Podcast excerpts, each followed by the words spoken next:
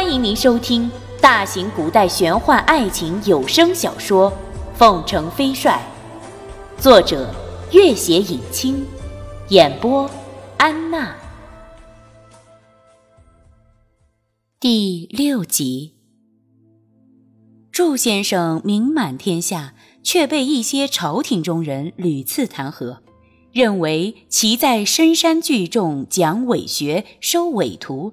要朝廷提防其作孽，因为如此，祝先生的著作曾被朝廷下令禁止，但是不到半年又撤销了禁令。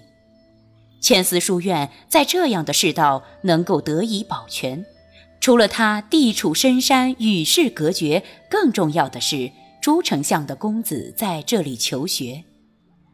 书院的主要收入在于山下的学田收入。这些学田是政府拨下的，由附近的农民租种。尽管书院的各项开支都十分简朴，但是由于生源众多，常常捉襟见肘。祝先生曾几次向官府申请补助，但是都不得其果。直到朱丞相慕名将自己的儿子送到书院，立刻为书院划拨了千亩良田。君玉有点不安地拉了拉头上的顶巾。你看，他将茱萸都带走了。我要继续留下，不知会给祝先生增加多少麻烦。祝先生铁骨铮铮，怎能因为我受人挟制？孟元敬担忧地看着他。你能去哪里呢？总有地方可去的。君玉勉强笑了笑，拎了包袱，包袱里除了两套衣服，就是梅梅送他的那把镊子。他想起梅梅告诉他的话：“今后你要完全依靠自己长大成人。”孟元敬还要说什么，君玉冲他挥挥手，大步离开了。保重，君玉。他追上一步。这是他第一次面临离别，怔怔地站在黑夜里，眼泪掉了下来。君玉没有回答，也没有回头，加快脚步飞奔起来，很快的身子就完全消失在了远方的黑夜里。这是胡汉边境的一个荒芜小镇，相当长一段时间以来，周围的汉人用铁器、茶叶。粮食、丝绸换取关外游牧民族的珠宝、马匹，但是自从三年前的边境战争开始，交易已经被严重阻隔。胡王的大军所到处，那些彪悍的骑士发现，一场胜利的战争可以不费吹灰之力抢夺大批财物、铁器、女人、孩子。于是，他们爱上了这种用自己或者他人的性命换来的不劳而获。不过，他们甚至来不及享受完轻易掠夺来的财物和女人，又发现了新的问题：边境上的居民逃走大半，交易几废。几场残酷的战争过后，他们发现已经越来越难以得到茶叶、盐巴、粮食等等必需品了。两年前，为补充军纪，胡王派出善于远征的探马赤军，深入袭击距离边境两百里外的凤凰城。凤凰城依山傍水，物产丰饶。领军的为大将军蒙利尔兄弟。蒙利尔兄弟戎马半生，经历大小战役不下一百场。两年前，曾经率领三千人马。将当时驻守西风关的总兵彭东率领的一万人马打得溃不成军。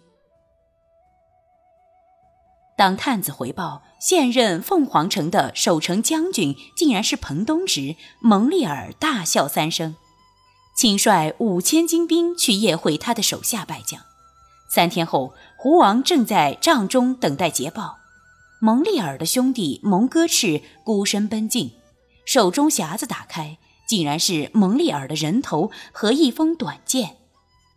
蒙利尔五千精兵全军覆没，短剑上只有一句话：“犯我凤凰城者，虽远必诛。”大军震动，胡王立刻派人打听，才知道凤凰城的主事者早已并非总兵彭东，而是一个神秘莫测的少年人。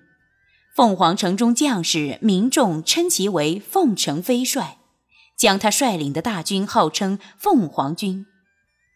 一年前，胡王与大草原上刚刚崛起的赤金族部落结盟，磨刀霍霍，边境上再起战火。这次由赤金族三千精兵打头阵。赤金族骑兵勇冠一时，可是，在黑风口的草原上与凤凰军一千骑兵相遇，几乎全军覆没。赤金可汗大惊，他们历代与汉人交手，骑兵一向是汉军的弱点，没想到凤凰骑兵如此善战。赤金族和胡王并不罢休，半年前又出动一万精兵，志在消灭凤凰军。此次。大军尚未到达黑风口，就遭到伏击。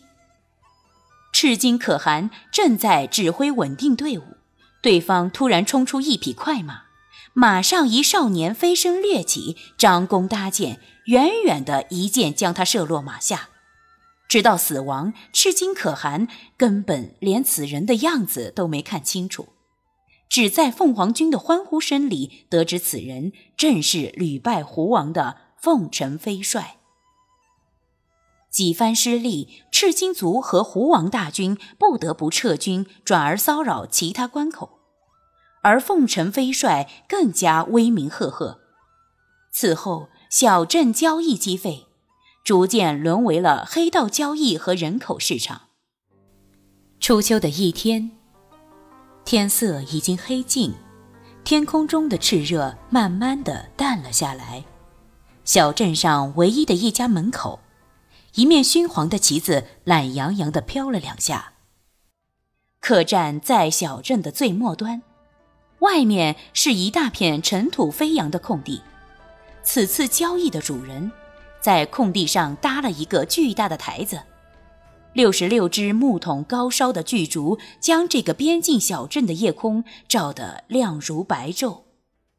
台上只摆放着一张青玉案的桌椅，台下台上两边各立了几十名卫士。台下人声鼎沸，不少人都在暗自揣测主人到底是何方神圣，能够在短短半个时辰将台子布置成这样。这里虽然经常举行类似交易拍卖活动，但从来不若这般神秘，因为直到现在。大家都还不知道主家到底有些什么货物。嘈杂声里，众人眼前一花，一个身高起码十尺的胖子施施然地走上台来，泰然自若地往正中的椅子上一坐。这个胖子叫做江之灵，是秦岭一带最出名的独行大盗，早年黑白两道通吃。但是近十年来，已经逐渐退隐江湖，做起了漂白的生意。今天大张旗鼓地举行拍卖会，到底是要展示黑货还是白货？只听江之灵道：“各位客人，今天有一批新货运到，大家随便看看。”手一挥。台后面的围帘“嚯”的一声拉开，二十几名年轻女子被推搡出来。这些女子一个个神色憔悴，或惊恐不安，或神情木然。有些显然是从胡汉边境抢来的，还有几个着无衣苏锦，竟然是从江南来的。台下一片哗然，但是却无人出头。江之琳再次开口了。各位尊敬的客人，这是本次交易的第一批货物，按照人头点，每头五十两银子起价。老规矩，价高者得。这批少女尽管神态各异，服饰差别也很大，但是细细看来，每一个人无论环肥燕瘦，眉目间自有清秀动人处。五十两起价是非常公道的了。在最初的惊愕之后，不等江之琳再次开口，许多男人已经蜂拥而上，捏脸摸臀，像看牲口般查看这群被待价而沽的女子。此起彼伏的叫喊声中，二十几个女人纷纷叫喊躲闪，凄厉的声音让这群狂热的男人更加来了兴趣，仿佛挑花了眼般，哈哈大笑起来。三千两，我全买了。台上嘈杂的声音瞬间安静下来，台上台下几乎每一个人都清清楚楚听见了这句话。这时，大家才发现台上突然多出了一个少年。至于他到底是什么时候、怎么来到台上的，几乎